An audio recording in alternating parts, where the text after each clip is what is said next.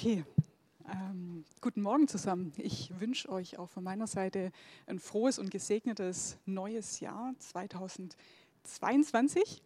Für mich ist noch ein bisschen ungewohnt, ähm, das auszusprechen. Ich weiß nicht, inwieweit ihr schon ähm, gewünscht habt und ausgesprochen habt. Genau, aber ich glaube, wir gewöhnen uns relativ schnell daran.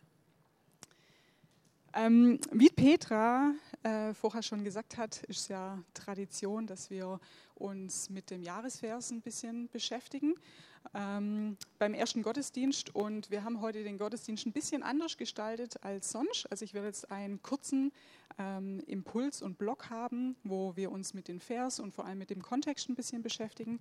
Und äh, Petra wird dann den zweiten Teil übernehmen. Genau, nur dass ihr wisst so ein bisschen, was auf euch zukommt. Genau, also ich habe heute den Teil genannt, fühlst du dich angenommen? Müsste gleich kommen. Genau. Ähm, weil in dem Vers, ähm, der in Johannes 6, 37 steht, kommt es, äh, also sagt Jesus quasi, wer zu mir kommt, den werde ich nicht wegschicken. Und als ich das so zum ersten Mal gelesen habe, habe ich gedacht, so, hm, okay, das ist zwar spannend, ähm, aber so wirklich vom Hocker gerissen hat es mich jetzt nicht. Ähm, habe mich dann aber weiter ein bisschen damit beschäftigt und habe gedacht, krass, äh, wenn, man das, wenn man den Kontext, also in den Umständen, in denen Jesus das ausgesprochen hat, mit einbezieht, dann kriegt diese Aussage nochmal so viel mehr Gewicht, ähm, wie wenn man das äh, nur so liest. Und da würde ich euch jetzt einfach gerne ein bisschen mit reinnehmen. Ähm, ich habe mich mit den, vor allem mit den Kapiteln, was davor passiert ist, ein bisschen beschäftigt. Also was hat Jesus davor gemacht? Und habe herausgefunden, dass er ähm, auf ganz unterschiedliche Art und Weisen, also er hat mit den Leuten geredet, hat aber auch ganz viele Wunder getan, äh, immer wieder versucht hat, den Menschen zu zeigen, wer er wirklich ist. Ja? Also der Sohn Gottes. Und ähm, bis zu dem Zeitpunkt hat er Wasser in Wein verwandelt, hat ähm, den Sohn eines königlichen Beamten geheilt, hat einen Kranken am See Bethesda geheilt, hat 5000 Leute zu essen gegeben, ähm, woraufhin sie ihn zum König machen wollten und ist auf dem Wasser gegangen. Genau. Das sind schon relativ coole Sachen oder krasse Sachen. Also ich weiß nicht, ob ihr jemals sowas erlebt habt. Ich war noch nie dabei und habe es auch selber nicht erlebt. Ähm, und ich weiß nicht, wie es mir gehen würde, wenn ich das alles schon gesehen habe.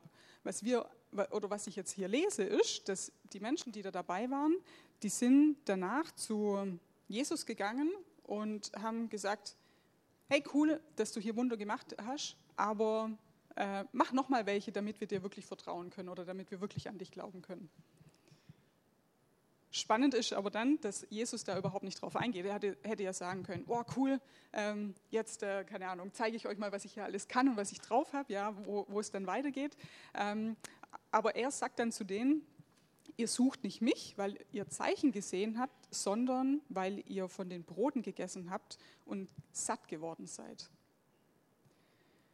Und bei dem Brot, wo er da, ähm, wo davon die Rede ist, geht es nicht um das normale Brot. Also hier liegt ein schönes. Genau, da geht es nicht darum, sondern das ähm, ist eingebunden auch in diese Ich bin-Worte, also wo Jesus von sich selber sagt, ich bin das Brot des Lebens. Und ähm, ist jetzt nicht so, dass er so schwuppdiwupp zu einem Leib Brot wird, ja, sondern es geht eher darum, dass er sagt, hey, ähm, ich möchte euch satt machen. Ja? Also wenn ihr euch vorstellt, ihr esst das ganze Ding, habt ihr so einen Bauch, ja, und dann werdet ihr richtig schön satt sein. Und ähm, Genau, und das, dieses Gefühl von Sattsein ähm, möchte er uns geben, aber nicht diese, das, was, wir, was dann wieder weggeht, sondern dass unsere Seele satt wird. Also das Gefühl zu haben, ähm, also mein Leben hat einen größeren Sinn oder ähm, ich bin angekommen oder ich bin in dem unterwegs, was, für was ich eigentlich gemacht habe. Und das wiederum vermittelt uns dann ein ganz tiefes äh, Gefühl von Annahme und Verbundenheit. Und äh, ja, da sind wir dann zufrieden, unsere Seele ist dann zufrieden. Also wir halten mal fest, Jesus hat in den Kapiteln ähm, zuvor Zeichen und Wunder gemacht. Ähm, die Menschen um ihn herum wollten aber eigentlich mehr. also mehr von den Wundern sehen.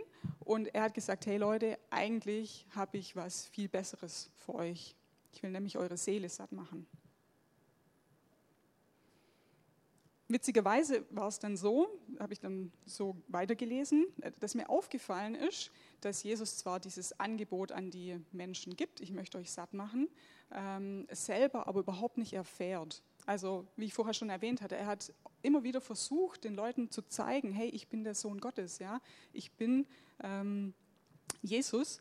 Und sie wollten ihn zum König machen, sie haben ihn als Rabbi bezeichnet, ähm, aber und teilweise haben sie ihm überhaupt nicht geglaubt. Ja, habe ich auch eine neue Folie für euch. Ähm, und er selbst durfte einfach oder wurde nicht gesehen als der, der er wirklich ist. Ähm, er hat das Angebot gemacht, ihr werdet satt und zufrieden, oder wenn ihr zu mir kommt, werdet ihr satt und zufrieden sein, hat aber selbst Ablehnung erfahren. Da habe ich zwei Beispiele für euch. Ähm, das steht in den, im Kapitel davor, also Kapitel 5. Ich bin im Namen meines Vaters gekommen und ihr lehnt mich ab. Doch wenn jemand anders in seinem eigenen Namen kommt, werdet ihr ihn mit offenen Armen aufnehmen. Noch ein anderes Beispiel. Und doch wollt ihr nicht zu mir kommen, obwohl ihr bei mir das Leben finden würdet. Also was passiert ist, er macht ein Angebot der Annahme und erfährt selber äh, Ablehnung. Die Menschen schätzen ihn völlig falsch ein, ähm, wer er ist, was sein Auftrag ist. Also er, es war nicht sein Auftrag auf der Erde, König zu sein, trotzdem wollten sie ihn als König einsetzen. Ähm, die Juden in dem Fall, also die Menschen um ihn herum, hatten eine genaue Vorstellung von dem, wie er sein sollte, wie er sich verhält ähm, und wie er erscheint, hat irgendwie nicht so in das Bild reingepasst, ähm, was sie so gedacht haben, wer er sein sollte. Und jetzt habe ich die Frage an euch, ich weiß nicht genau, wer Jesus für euch sein soll, wie, wie du ihn siehst. Darf er bei dir das wirklich sein und das auch tun, was er möchte? Oder ist es so, dass ihr eigentlich eine Vorstellung habt, wo es lang geht und er soll euch unterstützen? Genau, in dieser ganzen ähm, Situation von Ablehnung, falschen Entscheidungen, die um ihn herum waren ähm, und äh, falschen Einschätzungen und falschen Erwartungen, kommt dann diese Aussage, wer zu mir kommt, den werde ich nicht wegschicken. Eine Situation von Ablehnung, ich habe da so ein bisschen drüber nachgedacht, wo erfahren wir das heute? Ja? Also ähm, wie Petra vorher schon gesagt hat, Corona ist allgegenwärtig und vielleicht hat der ein oder andere jetzt aufgrund der 3G-Regeln auch mal erfahren, dass eine Tür vor ihm geschlossen war, dass er wo nicht reingekommen ist. Ähm, aber insgesamt ist es doch so, dass wir als westliche Menschen hier, sage ich mal so, ähm, mega viel Freiheit haben. Wir können in fast alle ähm, Länder reisen. Wenn wir einigermaßen gut sozialisiert sind, werden wir in Clubs, Bar, Restaurants, was auch immer, eigentlich überall reinkommen. Und dass wir die ähm, mal die Türe vor der Nase zugehauen bekommen. Also dass jemand sagt, hey, für dich ist kein Platz, dich wollen wir hier nicht ähm, kommt relativ selten vor. Trotzdem glaube ich, dass ihr das Gefühl kennt.